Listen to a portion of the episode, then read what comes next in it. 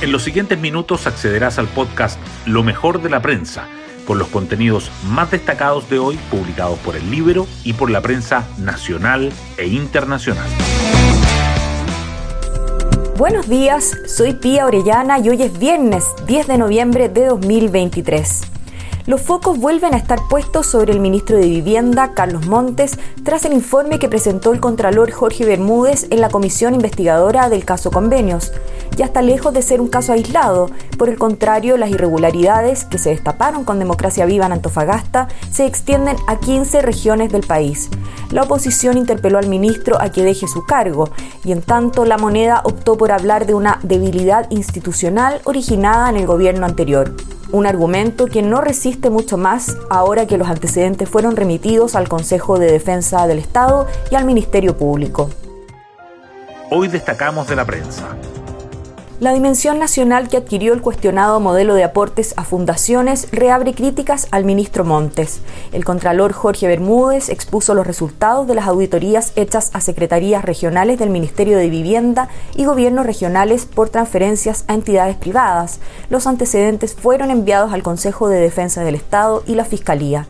La moneda insiste en que el diseño viene del gobierno anterior y la oposición le pide que asuma su responsabilidad al ministro.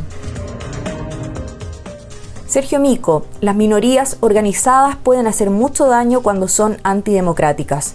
El exdirector del Instituto Nacional de Derechos Humanos se refirió a la funa que sufrió el miércoles en la Facultad de Derecho de la Universidad de Chile, luego de una charla a la que fue invitado, estudiantes que militan en las Juventudes Comunistas y Convergencia Social, partido del presidente Boric, lo increparon por su posición durante el estallido de 2019.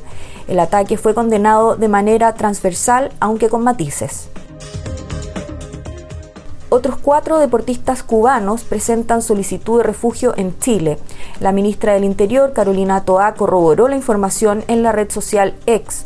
Hasta ahora, 10 atletas han realizado este trámite. Al menos 11 deportistas abandonaron las filas de la delegación caribeña después de Santiago 2023. En el libro les contamos quién es el alcalde Juan Carlos Reinao, imputado por abuso sexual, violación e inducción al aborto en contra de cinco mujeres y que se encuentra prófugo desde hace una semana. Entre otras cosas, les contamos que el 2013, tras ser electo alcalde de Renaico, declaró, me siento orgulloso de ser de la CAM. Don Francisco dio el vamos a la Teletón desde la Quinta Vergara. El animador visitó ayer el escenario del show de cierre del evento que se llevará a cabo entre hoy y mañana con la meta de superar los 37.400 millones de pesos recaudados el año pasado.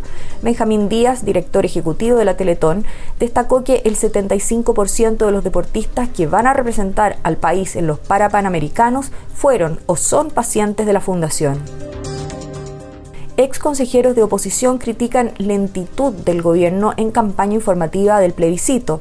Afirman que no se han distribuido los textos de la propuesta constitucional como se hizo en el proceso anterior.